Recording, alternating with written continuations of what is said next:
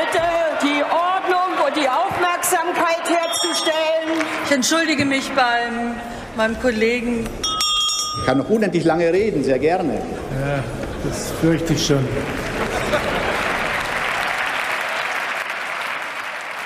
Guten Tag und herzlich willkommen zum Bundestalk, dem Politik-Podcast der Taz. Wir, also das Taz-Parlamentsbüro, reden hier alle zwei Wochen über Politik, also über das, was uns aufgefallen ist, was wir bemerkenswert finden und manchmal auch das, äh, was uns aufregt. Heute ist Dienstag, der 6. Juli. An diesem Tag zeichnen wir auf und äh, wir haben uns vorgenommen, über zwei Themen zu sprechen. Einmal über das Thema dieser Woche und auch der vergangenen Woche über Annalena Baerbock, die grüne Kanzlerkandidatin und äh, die große Aufregung über kopierte Textstellen in ihrem Buch. Und außerdem haben wir uns gedacht, reden wir noch äh, über ein etwas ähm, größeres Thema, nämlich über die Frage, ob eigentlich ein Linksbündnis noch möglich ist in diesem Land, äh, das viel verändern würde, das aber auch äh, sehr unwahrscheinlich ist aus vielen Gründen. Und dieser Frage, also hat Grün, Rot, Rot noch eine Chance, wollen wir so ein bisschen auf den Grund gehen. Und äh, dazu sind wir heute versammelt im äh, kuscheligen Taz-Podcast-Studio und neben mir sitzen zum einen Anna Lehmann. Ich leite das äh, Inlandsressort der Taz und beschäftige mich mit den Themen Linkspartei und Bildungspolitik. Und Stefan Reinecker. Äh, ich bin ähm, derzeit äh, Co-Leiter des Meinungsressorts und im Parlamentsbüro zuständig für SPD und Linkspartei. Und und äh, mein Name ist Ulrich Schulte, ich leite das Parlamentsbüro und bin vor allem für die Grünen-Berichterstattung zuständig. So, dann fangen wir direkt mal an, Anna, mit äh, Frau Baerbock und äh, ihrem Buch.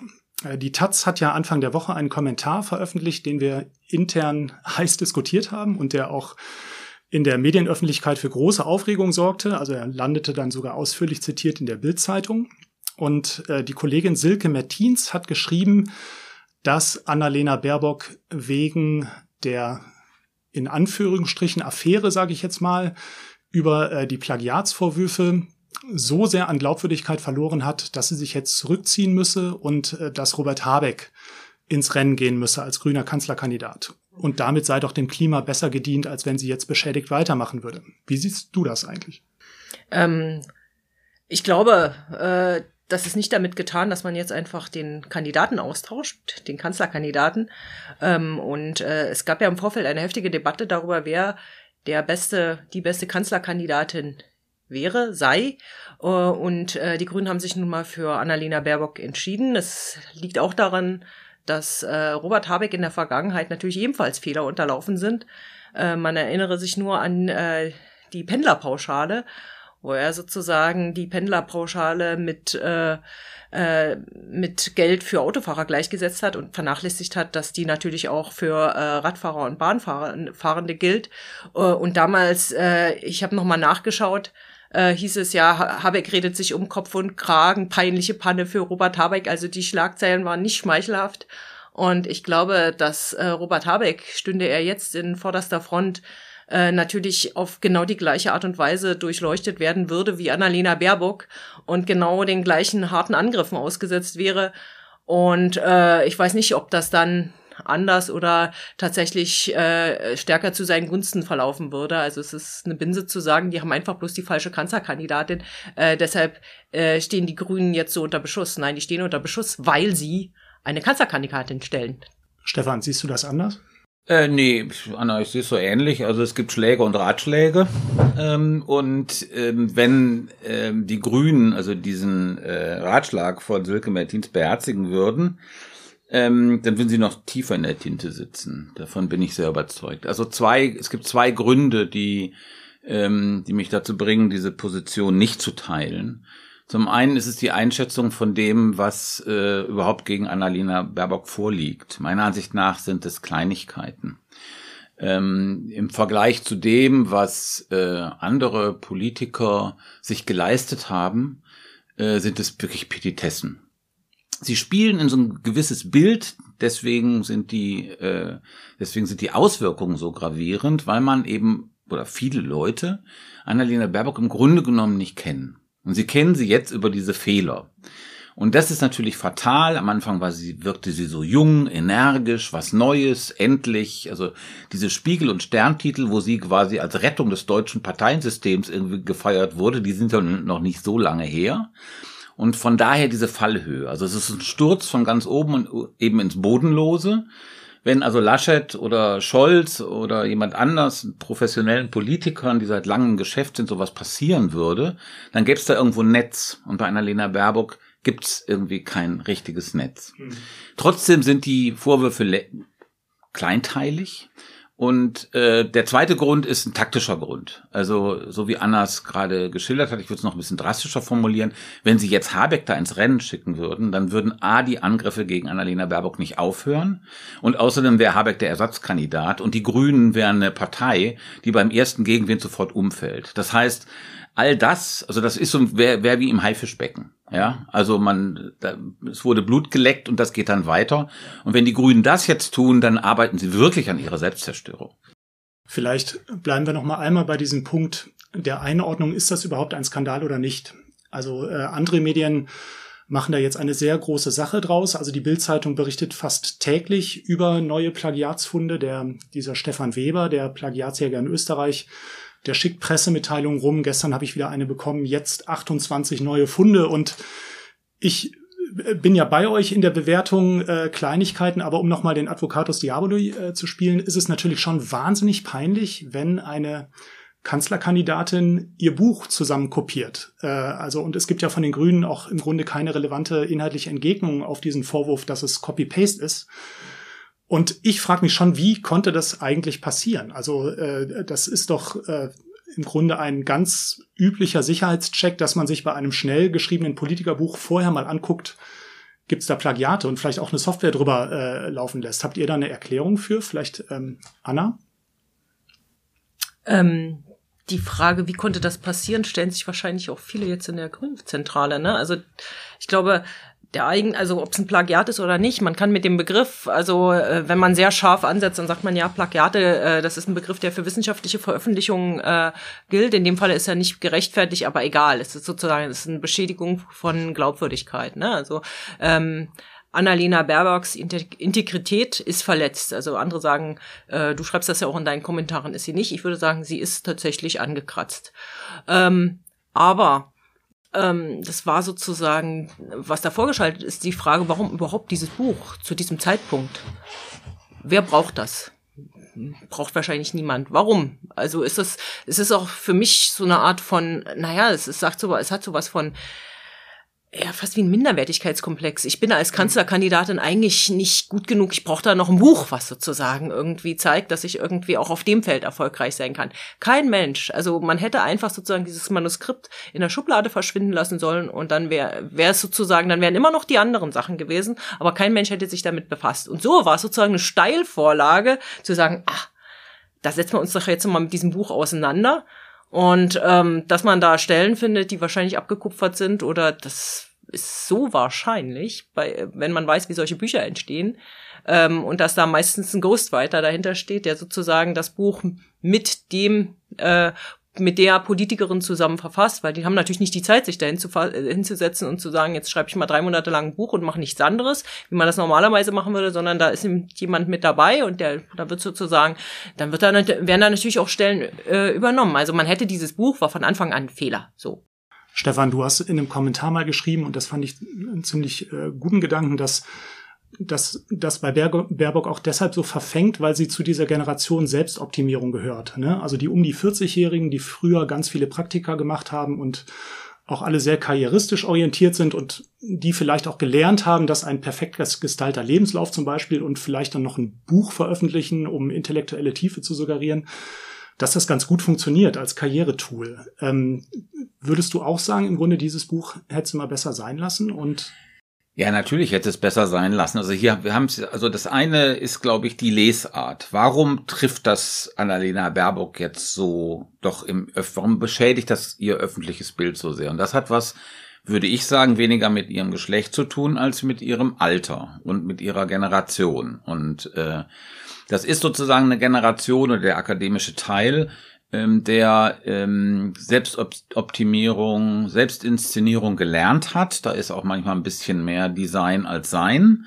Das ist so eine Art Deformation professionell von bestimmten akademischen äh, Lebensläufen, die sozusagen durch diese Karrierewege äh, gefördert werden.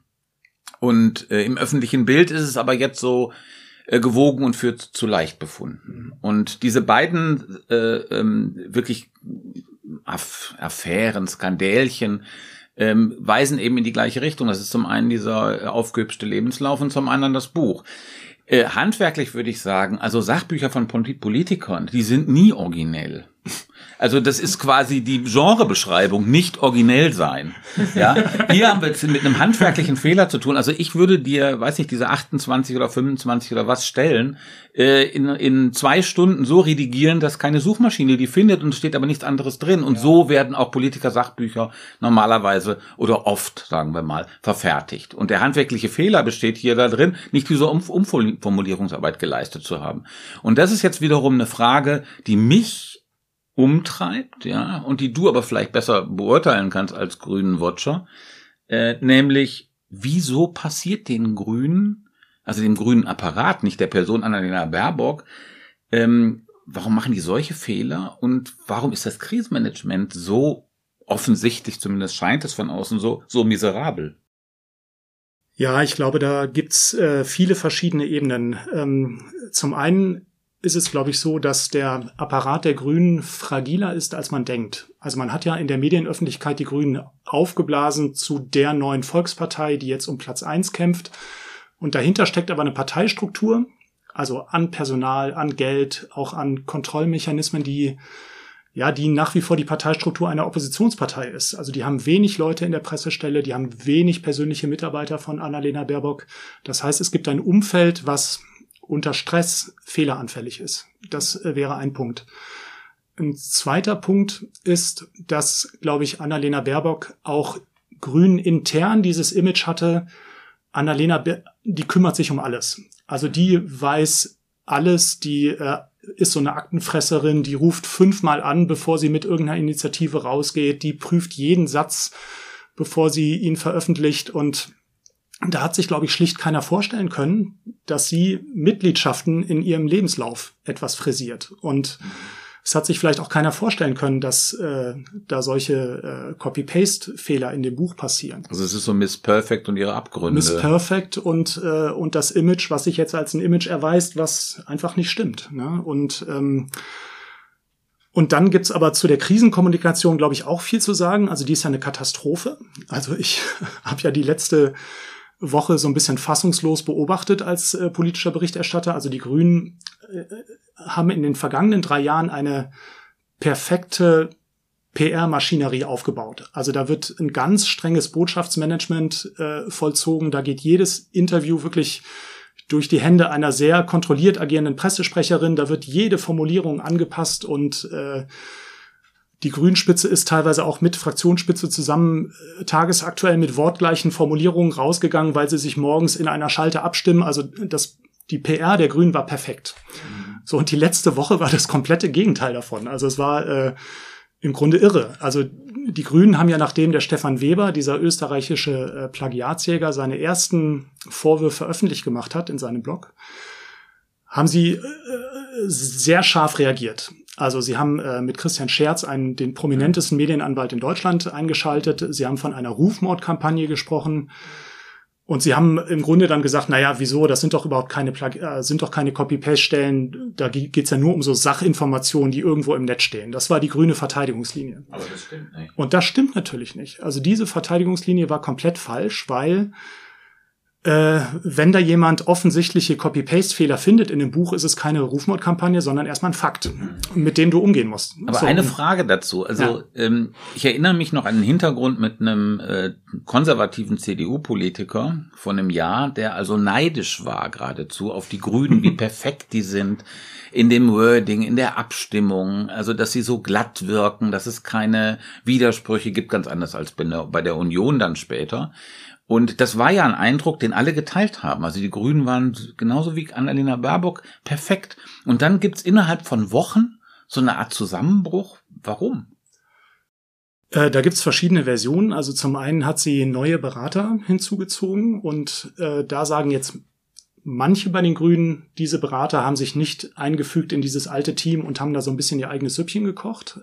Ähm, es gibt allerdings auch äh, andere Quellen, die sagen, nein, das stimmt nicht. Diese Berater fügen sich sehr wohl ein und das ist eine Räuberpistole. Also da geht es um Andreas Kappler, um mal den Namen zu nennen, das ist der Fraktionssprecher, der jetzt den Wahlkampf betreut, oder um Michael Scharfschwert, ein, auch ein Grünengewächs, der früher Özdemirs Büroleiter war, zwischendurch Politikberatung gemacht hat und jetzt auch bei der Kampagne mithilft. Und diese These, dass die neuen Berater äh, schuld sind, erscheint mir ein bisschen schlicht, ähm, ehrlich gesagt. Ich, ich glaube, ein wesentlicher Punkt ist einfach die Belastungssituation. Also die sind, äh, die sind mit einem dünnen Team unter einem enormen Stress. Also die hatten einen Parteitag zu managen mit über 3000 Änderungsanträgen. Also die waren im Grunde die ganze Zeit damit beschäftigt, irgendwelche verrückten linken Änderungswünsche der Idee äh, der Basis wegzudrücken. Mhm. Das bindet Ressourcen. Ist ja wie bei der Linkspartei. ja, genau. Ich hätte noch eine andere These dazu. Und, Oder? Richtig, ja, genau. Und äh, ich vermute, nee, sag du mal. Hm? Also das ist sozusagen das Handwerkliche, die Belastung, der Apparat, die Opposition, also im Grunde genommen eine 9%-Partei, ja. Dahinter ist aber möglicherweise noch ein anderes Motiv, ähm, nämlich die Idee, also Habeck, Baerbock waren ja immer auf die Mitte fixiert. Ja, sie wollten ähm, mit der, sie wollen ganz offensichtlich mit der Union regieren und haben gewissermaßen sich selbst ja abgeschliffen. Ja, also alles, was kantig sein könnte, möglichst runtergefahren. Und ähm, irgendwie gab es vielleicht die Illusion, man könnte in diesem Wahlkampf gewissermaßen wie so im Schlafwagen ins Bundeskanzleramt oder zumindest Vizekanzler werden, ohne diese so einen richtig harten, aggressiven Wahlkampf. Also irgendwie waren sie vielleicht darauf nicht richtig eingestellt oder wenn dann nur in diese Richtung Verbotspartei, aber ansonsten nicht richtig äh, mental ähm, habituell auf so einen Kampf eingestellt. Kann das sein? Was denkst du, Anna? Ich weiß nicht. Sie haben ja bei den letzten Wahlkämpfen, also sie haben immer diese Kämpfe geführt. Also eigentlich hätten sie es sein müssen. Ne? Also sie waren, glaube ich, sehr wohl darauf eingestellt, dass es ein harter Wahlkampf ist. Ich teile eher, eher Ulis These, dass sie sozusagen strukturell nicht darauf eingestellt sind und dass sie vielleicht auch mentalitätsmäßig bisher, also die letzten drei Jahre liefen super für die Grünen und jetzt war es für sie wie die, äh, naja, Fußballmetaphern sind out, aber wie, wie die deutsche Nationalmannschaft, die nicht mit einem Rückstand klarkommt, ja, die verfällt dann in Chaos, die Abwehr bricht zusammen. Man ist sozusagen ist demoralisiert. Bitterer, bitterer aber, dann, aber so, so aber Jogi Löw muss jetzt entlassen werden. Oder? Nee, und also mich, mich, mich, mich verwundert ja auch sozusagen dieser, dieser Wechsel von dieser, also der, der, der Wechsel der Rhetorik, dieses moderierende Ausgleiche ist, ja, ist, ist völlig dahin. Jetzt Punkt, ist plötzlich ja. äh, Abteilung Attacke ja. und äh, ich, die ist gar nicht von mir, aber ich fand die, äh, fand die, fand das so schön, die Beschreibung äh, in der Zeit, äh, die Rhetorik der bebenden Unterlippe ihr habt uns beleidigt und so, ihr seid alle doof und so. Es ist vielleicht wirklich, naja, vielleicht ja, stimmt das, das dann mit deiner dran, These ja. überein. Das, Stefan, man hatte sich irgendwie, die hatten uns doch alle lieb und ja, jetzt das, nicht mehr. Das meine ich, das meine ich. Also du hast es genau äh, viel schöner formuliert, als das, äh, als ich jetzt sagen können. Aber das und, ist, und das kon ich, konterkariert natürlich die, ähm, diese gesamte grüne Erzählung. Ne? Also keine Polarisierung, wir setzen auf inhaltliche, inhaltliche Themen, wir bleiben sachlich, freundlich, wir gehen nicht auf die Gegner oder auf andere. Und jetzt seit einer Woche, wie du richtig sagst, stehen sie da beleidigt in der Trotzecke und schießen scharf zurück. Ne? Also das konterkariert die gesamte Habecksche und Baerbocksche Erzählung. Und ich glaube, es ist so eine Mischung. Also es ist diese strukturelle Überforderung, aber ich glaube, deine These, Stefan, die ist auch richtig. Also ich denke, es gab schon so eine Erwartung bei den Grünen, äh, die Wirtschaft ist jetzt komplett bei uns, diese ganzen CEOs, die, mögen Annalena Baerbock, die sind bereit für die ökologische Wende und auch der Paul Ziemiak ist eigentlich ein netter Typ, den duzen wir auch und das läuft schon mit uns und jetzt kommt dann plötzlich Paul Ziemiak um die Ecke und sagt, äh, Caroline Emke hat ein Antisemitismusproblem und tritt auf den Grünen Parteitag auf. Ne? Also das heißt, da gibt's schon einen Bruch zwischen Erwartung und Realität. Aber das andere ist natürlich ganz klar, Stefan, gleich das ist die Ressourcenfrage, wo ich sagen würde, da hast du natürlich recht. Also, dass die Grünen nach wie vor aufgestellt sind wie eine Oppositionspartei. Äh, die Frage ist, sind sie eigentlich, äh, sind sie fit genug fürs Kanzleramt? Ne? Sind sie fit genug, äh, das auch zu managen? Also da die SPD und die CDU, das darf man nicht vergessen, die, die sind tatsächlich von ihren Mitgliederzahlen ja ganz anders aufgestellt. Die haben ganz andere Geldmittel zur Verfügung ähm, und die sind auch, die haben auch Ministerien, die haben dort Mitarbeiterstäbe und so. Den, der, der SPD wird ja vorgeworfen, äh, also von der CDU, äh, äh, Olaf Scholz hätte das Finanzministerium zu einer Art Wahlkampf, SPD-Wahlkampfzentrale gemacht. Ne? Das ist natürlich eine, das ist ein Pfund, das die reinschmeißen können. Die Grünen haben das alles nicht. Ja. Also die sind tatsächlich, obwohl man ihnen, weil man gedacht hat, hey, die Grünen, die neue Volkspartei, die haben nur Außenseiterchancen. Das muss man halt mal so sehen. Die sind sozusagen die Slowakei. Ja, ähm, ich würde sagen, also das war ja im Grunde genommen immer äh, ein grüner Wahlkampftrick. Also diese Sache zu sagen, wir wollen das Kanzleramt erobern und so weiter. Haben die wirklich daran geglaubt? Ich weiß es nicht genau. Also wenn, dann sollte man nicht seine eigene Propaganda glauben. Also die Chance war ja relativ gering und der, das Kalkül war ja vollkommen klar und auch durchsichtig und auch richtig. Man äh, versucht diese Erzählung so lange wie möglich aufrechtzuerhalten, damit man seinen eigenen Lagen äh, mobilisieren kann. Ja, weil nichts ist besser als irgendwie die Chance, äh, eine grüne Kanzlerin, wenn man das lange äh, einigermaßen plausibilisieren kann, dann sorgt das natürlich dafür, dass die, ähm, äh, dass die eigene Klientel auch wirklich zur Wahl geht. Und das war, glaube ich, die Überlegung. Ich würde noch einen anderen Gedanken hinzufügen, und zwar, also so übel, ja, sieht zwar übel aus, aber so übel sieht's ja nun auch nicht aus. Also sie haben eine Kanzlerkandidatin, die jetzt dreimal ähm, wegen drei Sachen irgendwie äh, in der Tinte saß und noch immer sitzt. Und trotzdem sind sie in den Umfang noch bei 20 Prozent, was doppelt so viel ist wie bei der Wahl 2017. Also dieser generelle Trend Richtung Grün, der ist ja nicht gebrochen. Ja. ja.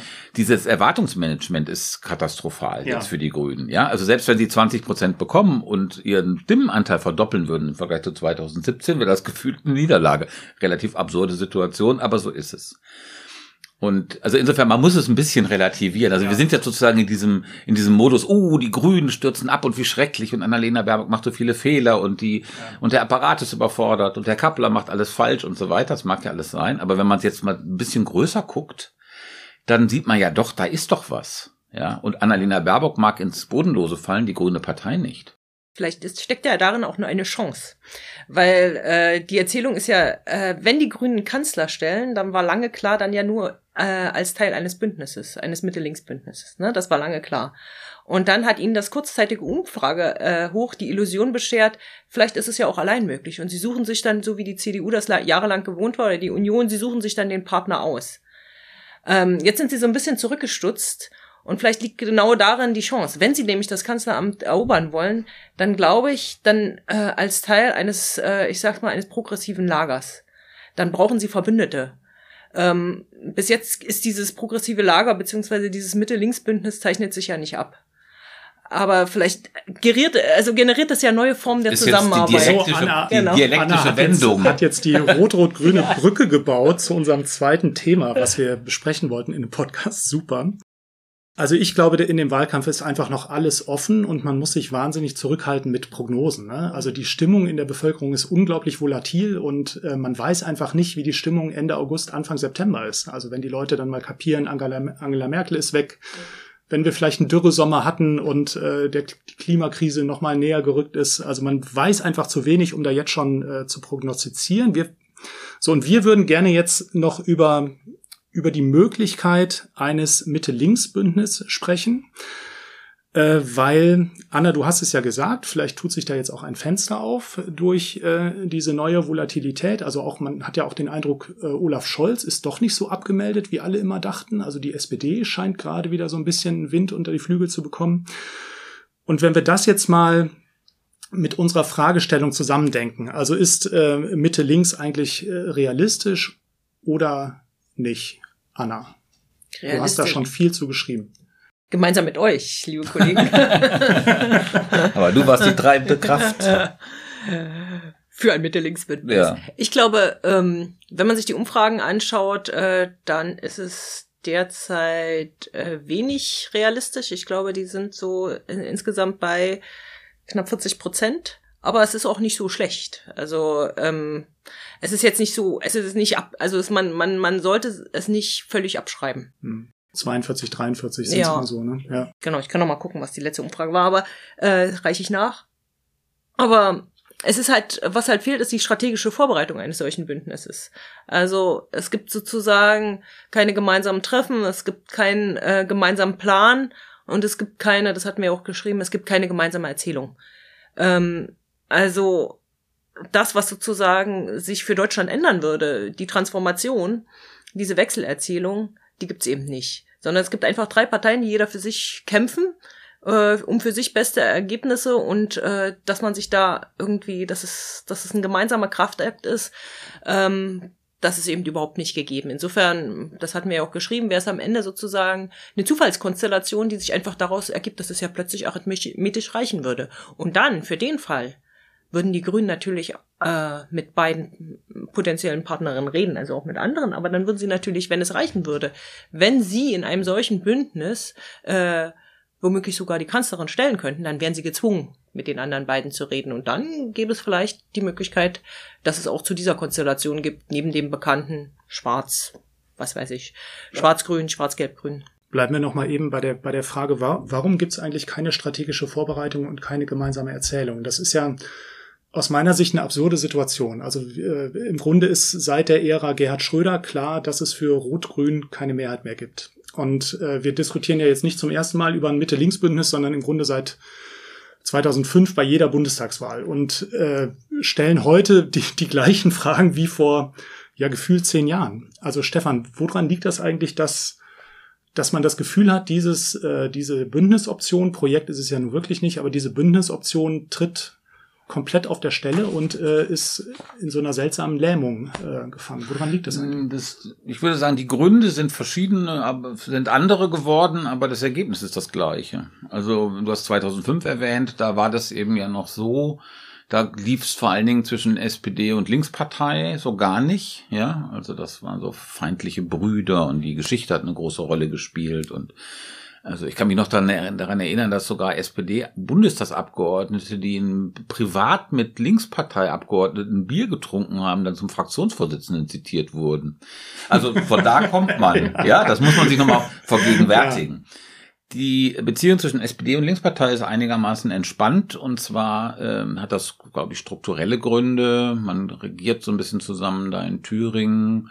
Bremen hat auch ein bisschen was geholfen. Ähm, es gibt aber diese Konkurrenzgeschichte nicht mehr so stark. Die ist so ein bisschen, die ist noch da, aber sie ist entdramatisiert und die haben ähnliche strukturelle Probleme. Also der Fall, sie fallen gewissermaßen gemeinsam. Es gibt kaum eine Wählerwanderung mehr. Es gibt keine Wählerwanderung mehr, ganz genau. Es gibt nicht mehr diese Konkurrenz um die gleiche Klientel. Ähm, der neue Widerspruch, den wir sehen, ist der äh, zwischen den Grünen und der Linkspartei. Und der ist äh, nicht so aufgeladen wie mit der SPD und der Linkspartei, aber er ist ähnlich äh, in seinen Auswirkungen äh, ähnlich äh, gravierend. Mein Eindruck ist, das weißt du wahrscheinlich besser, Uli, äh, ähm, ist, dass die grüne Spitze überhaupt kein Interesse daran hat. Also gar kein Interesse. Also äh, das Schlimmste, was denen passieren könnte, wäre eine Linkspartei, die äh, also freudig auf sie zuläuft und sagt, also äh, das wollten wir schon immer ja. und wir trennen uns auch von unserem irren Flügel, ja. ja, also der ja nach wie vor stark ist. Äh, man beachte mal die Listenaufstellung in Nordrhein-Westfalen, den gibt's ja nach wie vor, ja.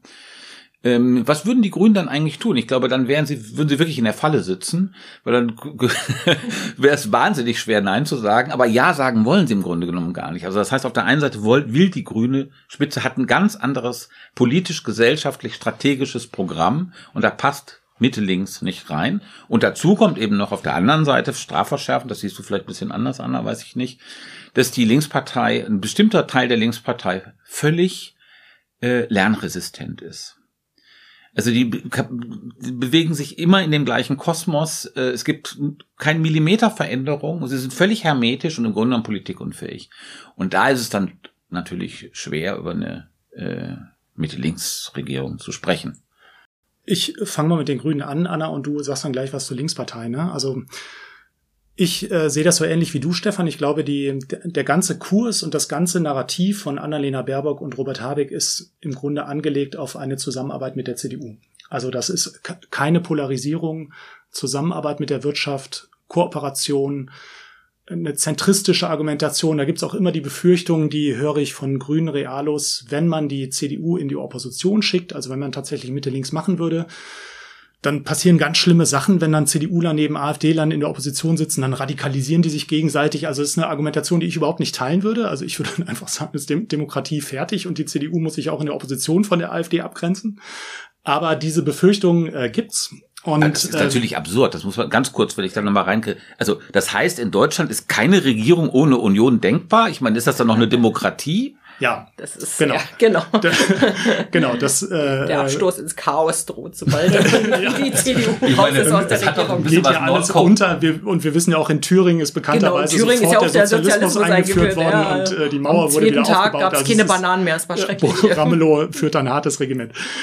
ähm, also diese These teile ich auch nicht, aber die, äh, die wird einem erzählt und ich glaube, die Mm, die Grünspitze tickt so und äh, interessant ist ja dann in so einer Situation, wie du sie schilderst, also was passiert, wenn sie, äh, wenn sie schwarz-grün machen können und wenn aber auch eine, eine grün, äh, grün-rot-rote Mehrheit da ist und sie vielleicht so der, die Kanzlerin stellen würden. Und da ähm, wäre meine Vermutung, dass sie nicht drumherum kämen, mit der Linkspartei ernsthaft zu sondieren und auch mit der SPD ernsthaft zu sondieren, weil es in der Grünen Partei dann eine, einen riesigen Druck gäbe, natürlich die Kanzlerin zu stellen, ist ja klar. Allerdings äh, könnte ich mir dann auch vorstellen, dass man sondiert und dann irgendwie zu dem Ergebnis kommt, naja, irgendwie funktioniert es doch nicht. Man sucht sich zwei, drei äh, Bruchstellen, an denen man das dann platzen lässt und macht dann doch schwarz-grün. Also das ist äh, eine These, aber die halte ich für ähm, äh, gut argumentierbar. Und es gibt noch was Neues bei den Grünen, was als wir jetzt vor zwei, drei Wochen diesen Text geschrieben haben über äh, Grün, Rot, Rot, was mir so noch nicht klar war, nämlich eine verbreitete Stimmung auch bei linken Grünen, dass es mit der Linkspartei nicht geht.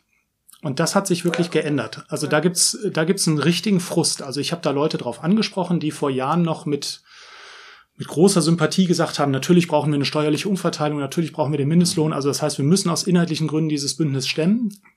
Und die sagen inzwischen, äh, die Linkspartei kriegt es seit Jahren nicht auf die Kette, ein Signal zu senden, dass sie regieren wollen wir haben lange Jahre auf sie gewartet. Also wir haben auch dieses Missverhältnis zwischen SPD und Linken abgeräumt. Wir sind dann auch immer brav mit unseren Toni Hofreiter ist dann immer, also der grüne Fraktionschef ist dann immer zu diesen rot-rot-grünen Treffen gekommen. Also die Grünen sagen, wir haben dann auch, sind mit führenden Leuten hingegangen, aber die Linke kommt nicht um die Ecke und äh, dann schreibt auch noch Sarah Wagenknecht ein Buch, in dem sie im Grunde der den Linksliberalen, also uns, den Grünen, vorwirft, dass äh, wir dafür verantwortlich sind, dass alles den Bach untergeht. Also äh, äh da, und das brach so richtig aus Leuten heraus. Also da gibt es einen tiefen, ehrlich empfundenen Frust. Mhm.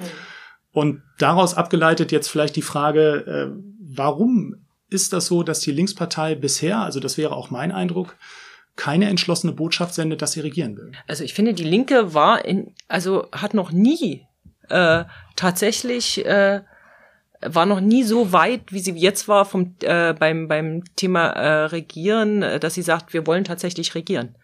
Also das hat sich übrigens auch auf dem Programmparteitag äh, niedergeschlagen, äh, dass sie also jeder An jeder Antrag, der gesagt hat, Opposition ist super, wir wollen das und so wurde einfach versenkt, ja. Das wurde einfach mit großer Mehrheit weggestimmt. Und selbst so äh, kleine radikale Kreisverbände wie der Bezirksverband Neukölln, ja, die haben plötzlich äh, äh, nicht mehr gesagt, äh, warum Regieren scheiße ist, sondern sie haben gesagt, wenn Regieren, dann bitte mit diesen Punkten. Und dann haben sie so ein paar Sachen wo, äh, äh, aufgezählt, die rein müssten. Nämlich ein Mietendeckel, äh, nämlich äh, eine Vermögenssteuer und so weiter. Also Sachen, wo sie sagen, äh, regieren unter diesen Bedingungen. Und das sind keine, äh, das waren keine Bedingungen, wo man sagen müsste, oh, das geht ja gar nicht und so weiter, sondern das ging sozusagen, also eine Regulierung des Mietenmarktes, äh, eine äh, Neuverteilung von Vermögen und so. Das steht ja so auch in den Wahlprogrammen von SPD und Grünen. Also die Frage, warum ändert sich die Linke jetzt nicht über Nacht und äh, läuft mit wehenden Fahnen und sagt mit wehenden Fahnen, wir wollen regieren, ist ein bisschen billig. Also auch die Grünen hatten letztendlich einen langen Weg äh, äh, äh, zurückgelegt, bis sie zu der Partei worden, geworden sind, äh, die sie jetzt sind. Ja, also genau, die hatten doch genau die gleichen Kämpfe wie die Linkspartei. Ähm, auch die hatten diese, wie gesagt, irren, äh, kompromissunfähigen äh, äh, Fraktionen. Die sind jetzt immer noch da, aber die sind halt nicht mehr laut. Und in der Linkspartei sind sie immer noch sehr laut, das muss man sagen. Also sie sind, sie sind klein, aber sie sind laut. Aber wenn du die, also die Wähler, die Mitglieder der Linkspartei, die sagen zu 60, 70 Prozent, na klar wollen wir regieren. Mhm. Und äh, du hast jetzt mit der, mit den, mit den äh, äh, neuen Parteivorsitzenden, hast du äh, zwei Frauen. Die eine hat sozusagen ein Regierungsbündnis in Thüringen äh, mit begleitet und mitgeformt, Susanne Hennig-Welso. Und die andere, Janine Wissler, die ist seit sie im Landtag ist, äh, Opposition und hat dreimal sondiert. Äh, zweimal in der, also zweimal mit äh, äh in, in auf der Landesebene und einmal jetzt in Frankfurt.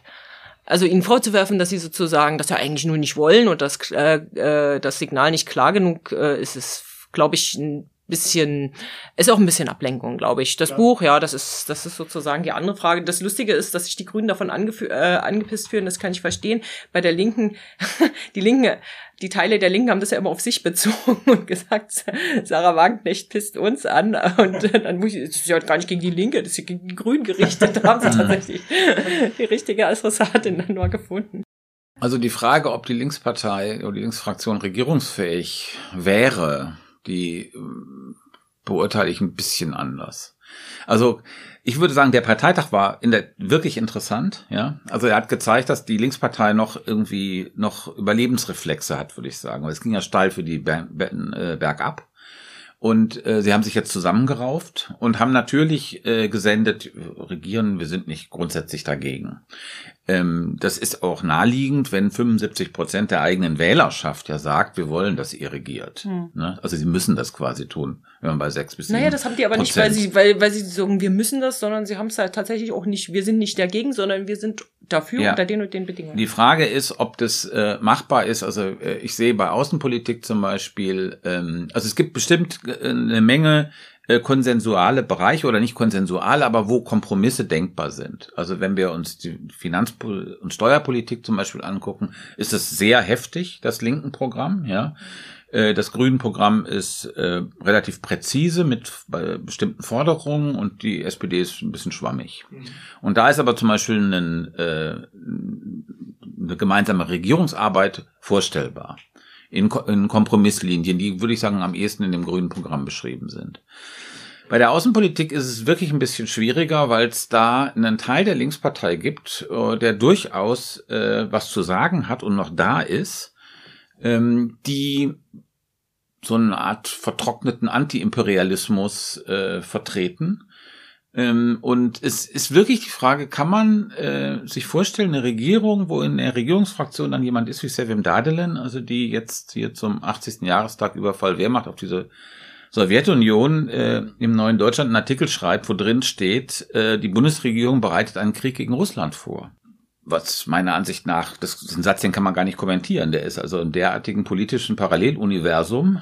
Ähm, das entzieht sich der rationalen Argumentation meiner Ansicht nach. Und es gibt eben einen Teil, und zwar gerade in der Außenpolitik von den Linken, die meiner Ansicht nach politikunfähig sind. Also es ist ein hartes Urteil, ich weiß, aber äh, der Überzeugung bin ich und es, da tut sich vor allen Dingen nichts. Also ich gucke mir diese Partei wirklich seit 15, seit 16, seit 15 Jahren an und es gibt da einen Block ähm, von ähm, ein bestimmter Flügel, ein bestimmter Teil, der sich keinen Millimeter in diesen 15 Jahren bewegt hat. Das hast du in anderen Parteien ja auch das Phänomen, ne? dass bei bestimmten äh, wichtigen ideologischen Debatten, dass dann ein Teil der Partei immer sagt, hier stehe ich und ich kann nicht anders. Also äh, das war dann in der CDU bei dem bei der Frage Ehe für alle. Da gibt es natürlich äh, einschließlich der Kanzlerin nach wie vor Leute, die sagen, das geht so nicht. Wir brauchen das ist aber doch ein, ein Gegenbeispiel. Ja, nein, aber das die, ist die äh, linken Leute sitzen ja in der Fraktion und die müssen ja bei fraglichen Abstimmungen mitstimmen. Also genau. weil die Mehrheit, die wird ja eine knappe sein. Das heißt, du hast nicht ewig Stimme über den Durst und das heißt, da müsste auch eine Sevim Dadelen im Grunde für eine Außenpolitik stimmen, die sie für grundfalsch Ja, das ist das. Äh, also mir fehlt da auch ein bisschen die Fantasie zu fragen, wie wie, wie man in der Frage äh, Abzug aller Soldaten aus Auslandseinsätzen oder keine beziehungsweise Auslandseinsätze fortsetzen, wo da ein Kompromiss möglich ist. Aber Fakt ist, tatsächlich machen sich Leute in der Linken derzeit Gedanken darüber, wie könnten denn Kompromisse aussehen. Und zwar natürlich auch äh, weniger öffentlich, weil dann sofort sozusagen die Erregungsreflexe da sind innerhalb der eigenen Partei. Oh, äh, hier wird nach einem Weg gesucht, das eigene Parteiprogramm irgendwie äh, zu unterlaufen. Aber ähm, sie machen sich Gedanken, wie könnten denn sozusagen Kompromissformulierungen äh, aussehen, denen auch die Fraktion zustimmen könnte. Und äh, für den Fall, du hast es ja angesprochen, Sondierung, für den Fall, ähm, da laufen tatsächlich sozusagen Vorbereitungen, wo man sagt, man will für den Fall vorbereitet sein und man will genau diese Bruchlinien, an denen es scheitern könnte, man identifiziert die jetzt und man überlegt sich, was macht man in dem Fall. Also es ist sozusagen ein ernsthaftes Bemühen da, in diese Sondierung so reinzugehen, dass sie erfolgreich verlaufen könnten. Mhm. Was man dann mit einer Sivim Dadelen macht. Also immerhin, man muss ja sagen, es ist auch ein Fortschritt. Sivim Dadelen war mal äh, stellvertretende Fraktionsvorsitzende, das ist sie nicht mehr. Also man muss diese kleinen Schritte innerhalb der Linksfraktion natürlich irgendwie auch beobachten und gucken, wo sitzen denn die Leute jetzt. Sie ist auch keine Leiterin eines, eines Arbeitskreises mehr. Hm. Ja, ich gebe dir recht. Ähm, also Sondierung vorbereiten zum Beispiel ist was relativ Neues in der Linkspartei. Also es gibt sozusagen diese kleinen Schritte. Ich denke, es gibt eigentlich auch, also um das klarzustellen, ich würde mir sehr wünschen, eine Regierung, die äh, insbesondere die ähm, Verteilungsfragen und steuerpolitischen Fragen ähm, so bearbeitet, wie das äh, Grün-Rot-Rot machen könnte. Ja, und äh, wir können uns beinahe, glaube ich, schwarz grünen Regierung sehr sicher sein, dass nichts von dem, was die Grünen in ihrem Parteiprogramm stehen haben, zur Regierungspolitik werden wird. Das ist weder bei Hartz IV noch bei Das ökologische Kapitel würde in Teilen umgesetzt, aber die ganzen Verteilungsfragen würden nicht bearbeitet. Genau. Das, ja. Und das heißt eine Festschreibung äh, der Ungleichheit, ähm, die wir in der Bundesrepublik haben. Und das halte ich für ganz fatal. Und das ist, da, da ist sozusagen die Gesellschaft, die, da sehe ich die gesellschaftliche Notwendigkeit für so eine Mitte-Links-Regierung und gleichzeitig umso also es kann einem gerade zu, zu Verzweiflung treiben, sieht man diese ideologisch verknöcherten, erstarrten Figuren, die diese Möglichkeit immer wieder verbauen. Ich würde sogar weitergehen und sagen, es wäre nicht eine Festschreibung der, der Ungleichheiten in der Bundesrepublik, sondern äh, die Ungleichheiten würden sich sogar weiter vertiefen. Denn äh, wer bezahlt denn dafür, wenn sozusagen der, der Benzinpreis äh, um 16 Cent oder perspektivisch um sogar noch mehr äh, noch höher steigt.